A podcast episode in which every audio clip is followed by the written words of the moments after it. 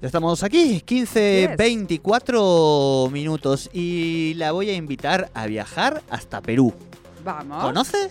Eh, no, todavía no conozco. Bueno, estamos los dos eh, para allí. Vamos a encontrar a nuestro siguiente entrevistado que ya nos está escuchando. Estamos hablando del señor eh, Gianfranco Argandoña Cornejo. Él es integrante de la Red Geocientífica de Chile y quien reporta los sismos de Sa- Sauzal Bonito que como ustedes saben en los últimos días, semanas, incluso meses eh, viene con una cantidad de sismos muy importante y queremos charlar sobre este tema. Gianfranco, muy buenas tardes. Te saludan Soledad Brita Paja y Jordi Aguiar. Bienvenido a Tercer Puente. Sole, Jordi, muchas gracias, eh, que tengan una buena tarde y yo encantado con comenzar con ustedes. Bien, bien. Bueno, ahí decíamos un poquito, eh, vemos a diario en, tus redes y sobre todo en el último tiempo, un poco haciendo referencia también a lo que decía Jordi respecto a que nosotros aquí en las últimas semanas hemos tenido eh, movimientos sísmicos en cercanías a Sausal Bonito eh, y en ese sentido preguntarte cómo, cómo uno no entiende, uno ve cifras de, de la cantidad, la magnitud y demás, pero eh, bueno, preguntarte un poco cómo, cómo viene esta cuestión aquí en, en, en la zona respecto a, a los diferentes sismos que se han registrado.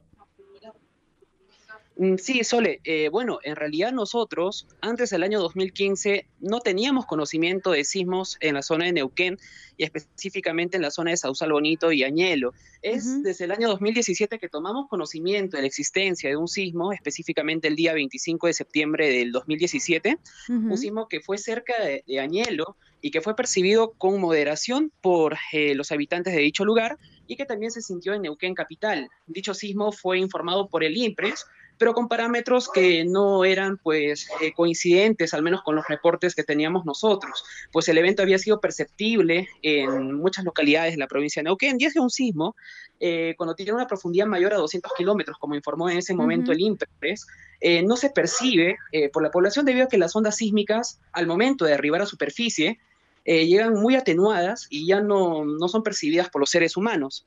Entonces nosotros eh, realizamos el cálculo de ese movimiento sísmico y reportamos una magnitud de 4.4 y epicentro del noreste de Añelo, similar a los eventos que hemos registrado las, en las últimas semanas e incluso en los últimos meses, como bien decías.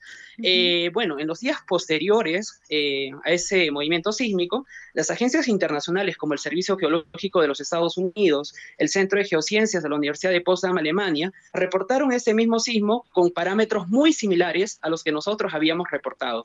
Y bueno, en los siguientes meses eh, tuvimos eh, reportes de los vecinos de Sausal Bonito que denunciaban que estaban percibiendo sismos de manera más constante. Incluso en el, en el mes de enero del año 2019 es que se registra una seguidilla eh, mucho más intensa que la que hemos registrado en los últimos días. eh, y es que en tan solo tres días recuerdo que registramos un poco más de 30 o, o 40 sismos, ¿no? Ujú. Bien, bien. Eh, estaba ahí leyendo algunas informaciones respecto a, bueno, las mediciones que ustedes realizan y el IMPRES, que es eh, eh, para que la para que la audiencia un poco sepa de qué se trata, es el, el Instituto Nacional de Prevención Sísmica aquí en, en la Argentina, ha corroborado que los datos que se han brindado desde la red eh, no tienen ningún error grave en cuanto a la localización, a la magnitud ni a la intensidad, eh, eh, con lo cual me parece que, eso también es, es, importante destacar. Y en ese sentido, preguntarte, ustedes han hecho, como me, por lo que contás, tienen como un parámetro histórico ¿no? de cómo se, viene, cómo se viene intensificando esta actividad. ¿Hay antecedentes de que surjan sismos a partir de la actividad del fracking? Porque obviamente acá se está hablando mucho de que esto tiene que ver con el fracking que se está haciendo en cercanías. Excelente pregunta, Sole. En realidad, eh, nosotros consultamos las bases de datos tanto del IMPRES como del Servicio Geológico de los Estados Unidos y muchas otras redes sísmicas, y no encontramos eh, un número importante de eventos sísmicos como los que se han registrado en los últimos eh, meses o años, ¿no? Eh, por ejemplo, hemos recabado también información por parte de los mismos vecinos que aseguran que este es el año 2015 que han incrementado el número de, de eventos, ¿no? Uh -huh. Y bueno, el geógrafo Javier Grosso de la Universidad eh, del Comahue eh, ha hecho una correlación entre el número de sismos que hemos reportado nosotros con eh, la actividad petrolera. En realidad nosotros no, no habíamos recabado la información eh, respecto a las fracturas que se venían realizando en los pozos. Eh, bueno, esa correlación hecha por el geógrafo Javier Grosso al menos sí muestra una gran coincidencia, y esto lo voy a resaltar entre comillas, entre los lugares donde se están perforando estos pozos y la gran cantidad de eventos sísmicos que se registran durante ese periodo. nosotros no tenemos instrumental en la zona, no podemos, bueno, al menos lo que hemos afirmado es que nuestros cálculos si bien son eh, regulares a buenos, eh, no son precisos en un 100%, no podemos decir eh, el punto exacto del epicentro. Sin embargo, bueno, con esta correlación hay una, como decía, una gran coincidencia, ¿no? Claro. Em, se puede pensar, te, invierto un poco la, pregunta en ese sentido, Gianfranco, ¿qué otras causas eh, podrían eh, aducirse o se suelen eh, reportar en relación a este tipo de movimientos sísmicos que sirva de experiencia para lo que está pausando, pausando en Sauzal Bonito? Mm, bueno, los sismos están siendo originados muy cerca de la superficie. Es lo que llamamos sismos corticales. En el caso de Argentina, en el borde occidental cerca de la cordillera, ocurren sismos a una mayor profundidad que están asociados a la deformación interna de la placa de Nazca, pero los sismos que están ocurriendo en el sector de Vaca Muerta, y es que nosotros hemos reportado eh, sismos con una profundidad entre 1 a 6 kilómetros en los, en los últimos días. Y eso nos da cuenta que eh, las estructuras que están originando estos sismos, y eso también basados en el registro de los sismos, en los instrumentos ¿no? a los cuales tenemos acceso, están originados por fractura de rocas. Ahora, la fractura de rocas ocurre debido al deslizamiento de fallas geológicas, y es que la zona forma parte de una estructura eh, llamada la dorsal de Winkle, y, allí hay un sinfín, hay un montón de fallas geológicas y esas fallas se han reactivado. Ahora la gran pregunta, como formulaban ustedes, es qué es lo que ha generado esa reactivación de fallas geológicas. Eh, a veces la misma naturaleza se encarga de reactivarlas, como también eh, hay actividades que pueden inducir a la reactivación de estas fallas y es entre una de ellas el fracking. Bien, bien, bien. Bueno, eh, creo que es eh, más, más que completo, me parece que, eh, bueno, vamos a ir obviamente viendo porque vos me decías que anoche también hubo otros movimientos, esto es continuo y me parece que van como en aumento. Claro, para pensaba... sí, Gianfranco, perdón.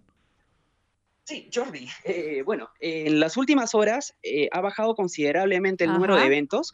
El pico de esta seguidilla de sismos sube entre los días 18 y 19 de julio. Son los días que hemos llegado a registrar un poco más de una docena de sismos. Entre estos últimos días, entre ayer y hoy, hemos registrado entre 1 a 2 eventos por día. El día de hoy, como bien decía Sole, en la madrugada, a eso de las 3 con 2, eh, perdón, 3 con 12 y 3 con 42 ocurrieron dos pequeños sismos, el primero de magnitud 2 y el segundo de magnitud 2.5, que hoy en la mañana fue informado por el IMPRES como 2.7 y este último evento eh, fue percibido por los vecinos de Sausal Bonito, en realidad por algunos vecinos, de manera muy débil. Bien, bien. Eh, no, pensaba un poco que mm, si tenemos, eh, digo, de vuelta, ¿no? En base a, otras posibilidades de, experiencias, eh, pensar, em, pensando sobre todo en los vecinos de Sauzal Bonito, que obviamente están con preocupación, porque la sensación es que esto va increciendo, digamos, pero como vos bien decías, puede ser que también sea un poco movimiento y no necesariamente este es una, esta es una dinámica que vaya increciendo el movimiento y en ese sentido haya que pensar siempre en una mayor preocupación ocupación. Mm, claro, Jordi. Eh, bueno, lo que nosotros hemos visto en los últimos meses o en los últimos años es que también han ocurrido sismos de magnitudes eh, iguales o mayores a 4. Y estos eventos, como ocurren muy cerca de Sausal Bonito y muy cerca de la superficie, a veces suelen eh, producir algunos daños menores, ¿no? suelen producir altos niveles de sacudimiento del suelo. Si, por ejemplo, hablamos que sismos de magnitud 1 o de magnitud 2 llegan a ser percibidos, los de magnitud 3 se perciben con moderación, imagínense un sismo de magnitud 4 o un sismo de magnitud 5 que ya ha ocurrido, ¿no? El, por ejemplo, el sismo del 7 de marzo del 2019 tuvo una magnitud de 5 en la escala de momento y produjo intensidades máximas del orden de 5 a 6 en la escala de Mercalli en la zona del epicentro. Claro, claro. Bueno, Gianfranco, te agradecemos muchísimo este primer contacto, vamos a decir así, con Tercer Puente este, y esta primera conexión eh, desde la Patagonia con, con Perú. Eh, y bueno, y seguramente te estaremos cada tanto llamando para, para que puedas clarificarle también a nuestra audiencia todo esto que es tan importante. Muchas gracias por esta comunicación. Muchísimas gracias a ustedes, Sole Jordi. Que tengan una buena tarde. Muchísimas gracias. Eh, hablábamos entonces con Gianfranco. Eh, Gianfranco, me, me cuesta muchísimo mencionar su apellido. Lo- Argandoña Cornejo, ahí estamos. Argandoña. Exactamente, él es eh, integrante. Suena vasco, Argandoña. Sí. Integrante de la red eh, geocientífica de Chile y ellos están reportando desde hace un tiempo, eh, reportando los sismos de Sausal Bonito. Eh, anoche hubo algunos, la, desde el IMPRES un poco decían esto, bueno, eh, porque ellos no pertenecen a una organización gubernamental, lo cual no implica que no sean geólogos, que no sean, eh, o sea, personas profesionales. Y En- hasta en- ahora no le han... En muchos lados del mundo las certificaciones son privadas, de empresas Claro. privadas. digo, no, tampoco- Bueno, no, no, no, no le han errado y en ese sentido un poco como, bueno, nada, estar con las antenas me parece prendidas y... Me encantó, me encantó. ¿Eh? ¿Usted nos ha traído un geólogo? Yo en instantes le voy a traer un arqueólogo. Vamos, por